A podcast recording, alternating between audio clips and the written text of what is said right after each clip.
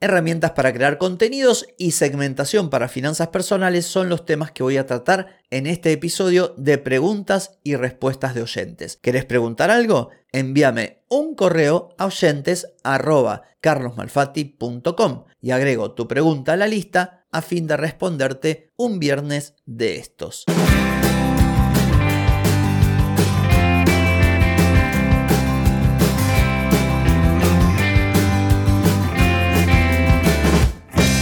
Bienvenida y bienvenido a Marketing para gente como uno.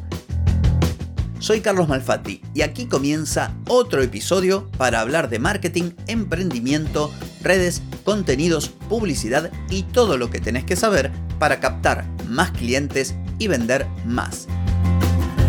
Atenti, que arrancamos. Hoy es viernes 20 de octubre de 2023, estamos en el episodio 1354 y vine a responder consultas de oyentes, pero antes te pregunto, ¿querés mejorar tus ventas, contenidos, redes sociales o publicidad? Deja de perder tiempo, dinero y energía en acciones que no te dan resultado y comienza a vender con estrategias, metodologías, contenidos y publicidad. Escribime ahora mismo a clientes carlosmalfati.com. Viernes de preguntas y respuestas y la primera es de Karen. Karen me escribe de Chile y me dice, buenas tardes Carlos, ¿cómo estás? Escucho tu podcast.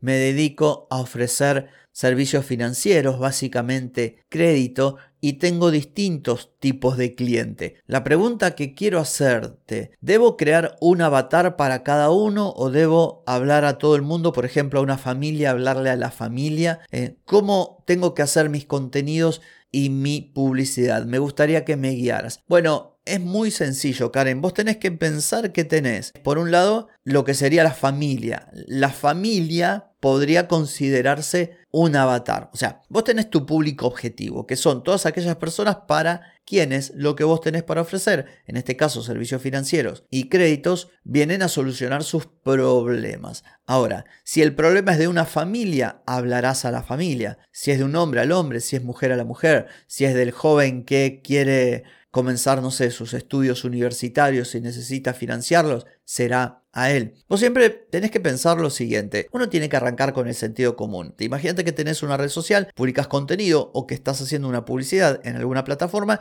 y vos creas un anuncio que dice mm, obtener tu crédito para lograr lo que deseas. Ese contenido o ese anuncio podría despertar el interés de alguien que por la razón que sea, necesita un crédito. Pero vas a lograr mucha mayor efectividad si vos decís, por ejemplo, ¿querés estudiar? ¿Necesitas un crédito para comenzar tu carrera universitaria, por ejemplo? Vas a, primero, ir a un cliente muy específico, a solucionar un problema más puntual, no tan genérico. Y esto, como resultado, te va a dar un mejor, llamémosle, funcionamiento de tu comunicación, de tus contenidos, de tu publicidad. Con esto estoy respondiendo tu pregunta. Por supuesto que es mucho más trabajo crear un anuncio para la familia, uno, no sé, segmentado por sexo, otro segmentado por el, el, punto de dolor, que quiero estudiar y no tengo, que quiero reformar mi casa y no tengo dinero, que quiero cambiar el auto, que quiero irme de vacaciones. Pero es la manera más efectiva de hacerlo. Lleva más tiempo, lleva más trabajo, incluso porque no invertir más recursos, pero en definitiva termina sirviéndote más, porque estás hablando a la persona, le estás hablando de su dolor, entonces te va a prestar atención. De lo contrario, si sos muy genérica, sí, no te digo que no vas a conseguir la atención, pero vas a estar dejando, como comúnmente se dice, mucho dinero sobre la mesa. Entonces siempre propongo esto, identificar cuáles son los distintos dolores y cuáles son los distintos avatares o buyer personas o clientes ideales del negocio que tiene uno y generar contenido, publicidad, una comunicación orientada hablándole a esa persona del tema que quieres solucionar, nunca es tu producto ni tu servicio. O sea, no salís a hablar nunca, no deberías salir nunca a hablar de tu producto o de tu servicio.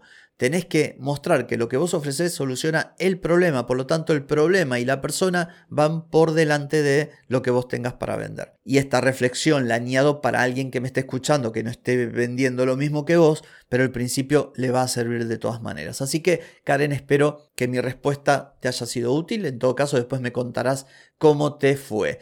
La segunda pregunta es de aquí, de la Argentina, Rodolfo, y me dice, mi pregunta es sencilla, ¿qué herramientas recomendás para crear contenido? Veo que tenés mucho de contenidos. Mira, yo a lo largo de mi vida de podcaster y de consultor de marketing, he transitado por distintas formas de pensar, distintas ideas con respecto al contenido.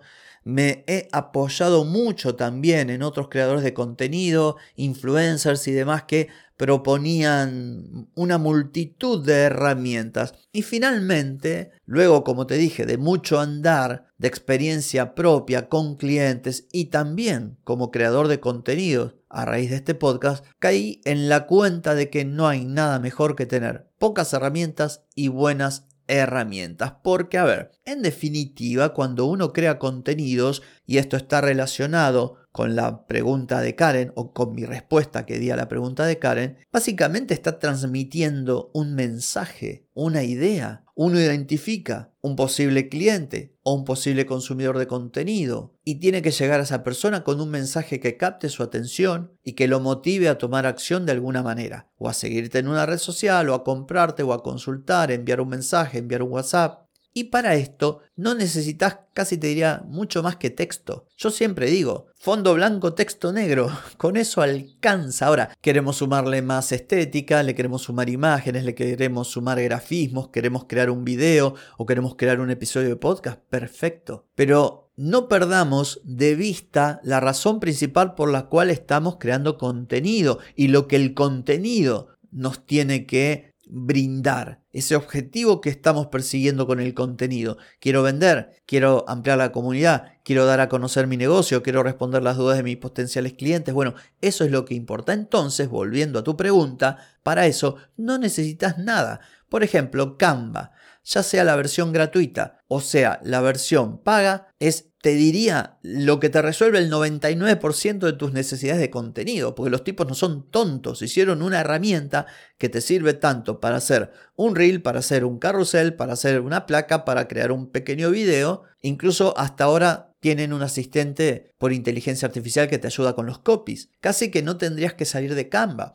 Ahora vos me dirás, bueno, pero ¿qué pasa con Photoshop? Bueno, todo depende del tipo de contenido que quieras crear y también de tus habilidades, de la inversión que tengas disponible, de tu conocimiento de herramienta. Si alguien viene trabajando desde hace años con Photoshop, bueno, usa Photoshop. ¿Para qué vas a usar Canva? Yo cuando empecé a diseñar usaba Corel, usaba Photoshop porque no había otra cosa. Hoy trabajo con Canva. ¿Y porque es todo más fácil? Lo tengo todo en un único lugar. Vayamos al tema de video. Yo sugerí en su momento una herramienta como Movavi porque es muy económica. Yo estoy en Argentina, acá el tema dólar es una locura lo que está pasando. Y esta herramienta que te permite adquirir con un solo pago anual una herramienta para captura de pantalla, para video, para editar fotografías y todo a un precio realmente que equivale a comprar una docena de facturas, es una locura. Pero también tenés opción gratuita, por ejemplo, CapCut. CapCut es una extraordinaria herramienta que hasta te hace los subtítulos de los videos y es gratis. Y la tenés en versión móvil, y la tenés en versión de escritorio, y la tenés en versión navegador. Y por último, suma algo que te puede ayudar a ideas. Por ejemplo, ChatGPT. Entonces, con ChatGPT, con un editor de video y con Canva va sobrado. Distinto es el caso, por ejemplo, que vos tengas un negocio de diseño, no sé, branding y ese tipo de cosas. Bueno, probablemente utilices otras herramientas. Pero para el usuario final, el pequeño comerciante, profesional o emprendedor que tiene un negocio, tres herramientas necesitas. ChatGPT, un editor de video y Canva o algo parecido para poder crear los diseños. Punto. Bueno, la cuarta herramienta sería para planificar, que puede ser el planificador que te trae el mismo Facebook o Metricool que en su versión gratuita te permite trabajar con dos o tres redes sociales. Yo creo que no necesitas más. Ahora, si vos querés algo muy específico, porque yo quiero trabajar el SEO de mi sitio web, entonces quiero una herramienta de inteligencia artificial que me ayude con el SEO, bueno, por supuesto, pero para el resto de la gente, con lo que te acabo de mencionar, alcanza y sobra. Rodolfo, espero entonces que mi respuesta te haya sido de valor. Por lo pronto no tengo más que decir por hoy porque hoy es viernes. Así que desenchufate, descansa, pasalo lindo, que el lunes nos volvemos a encontrar. Chau, chau.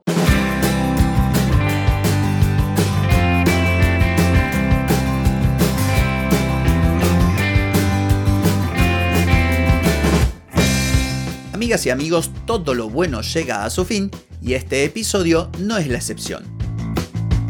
¿Te gustó? Déjame 5 estrellitas en Spotify. ¿Querés mejorar tu marketing para vender más? Escribime ahora mismo a clientes.